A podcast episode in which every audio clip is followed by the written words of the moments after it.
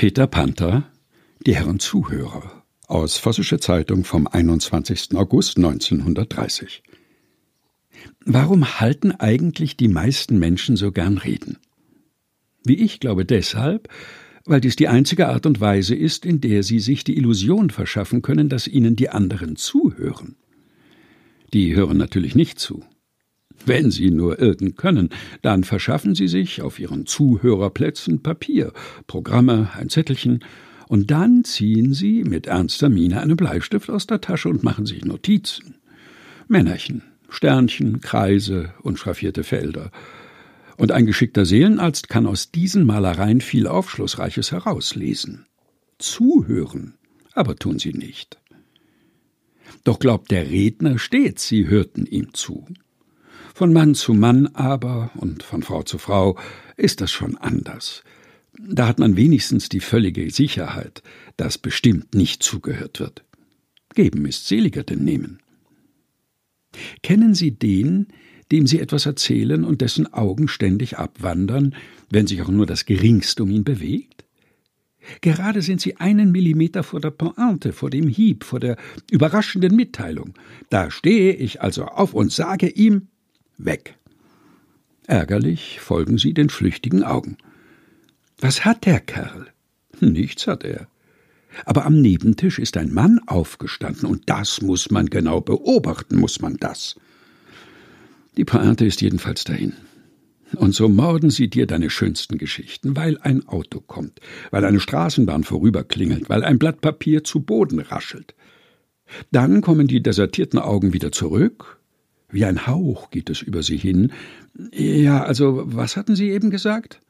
Und dann macht's einem keinen Spaß mehr. Entweder es klingelt das Telefon oder es laufen die Augen weg. Wahrlich.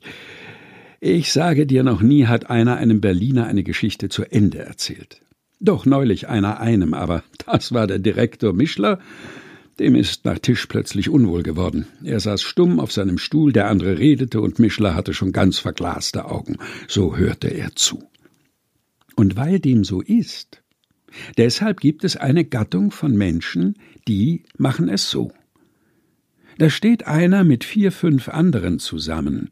Einer ist nahe bei ihm, die anderen erzählen sich gerade was.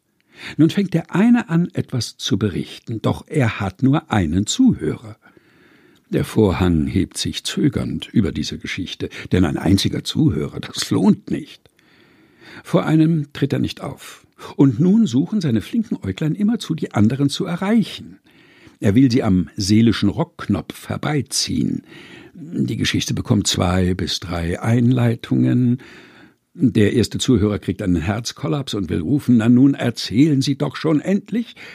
Aber es ist noch nicht so weit, denn der Mann hat sich gewissermaßen in zwei Hälften zerspalten.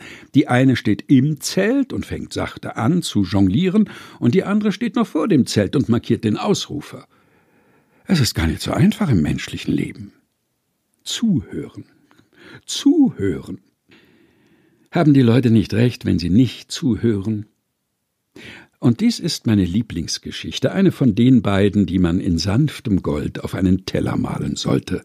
Es war da ein alter Mann, der kam zum Arzt, seines Gehörs wegen. Der Arzt horchte, sah und sprach Lieber Herr, Sie trinken viel Alkohol? Ja, sagte der Mann. Nun gut, sagte der Arzt. Jetzt sind Sie noch schwerhörig. Wenn Sie aber so weitermachen, wenn Sie weiterhin so saufen, dann sind Sie Ihr Gehör in spätestens einem halben Jahr gänzlich los. Und er schrieb dem Patienten allerlei auf. Nach sechs Monaten kam der Mann wieder. Wie geht's? fragte der Arzt. Hä? machte der Patient. Wie's geht? brüllte der Arzt. Nichts. Der Mann verstand nichts. Er war stocktaub. Der Arzt musste ihm seine Fragen aufmalen. Sie haben also doch getrunken? Da hob der taube Mann die Augenlider und sah den Arzt lange an. Herr Doktor, sagte er, alles, was ich gehört habe, war nicht so gut wie Schnaps. Peter Panther, die Herren Zuhörer, aus der Vossischen Zeitung vom 21. August 1930. Gelesen von Helge Heinold.